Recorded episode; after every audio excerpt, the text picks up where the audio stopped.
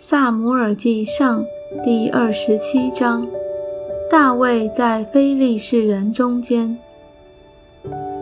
大卫心里说：“必有一日我死在扫罗手里，不如逃奔非利士地去。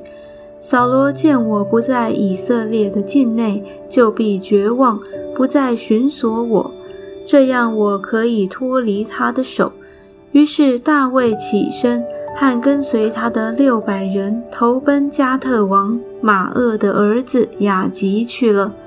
大卫和他的两个妻，就是耶斯列人雅西暖和做过拿巴妻的加密人雅比该，并跟随他的人，连个人的眷属，都住在加特的雅吉那里。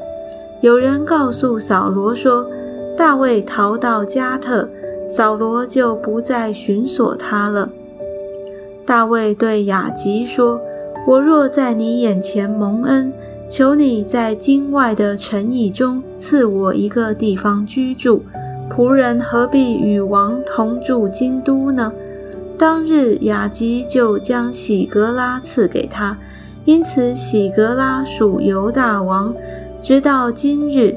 大卫在非利士地住了一年零四个月。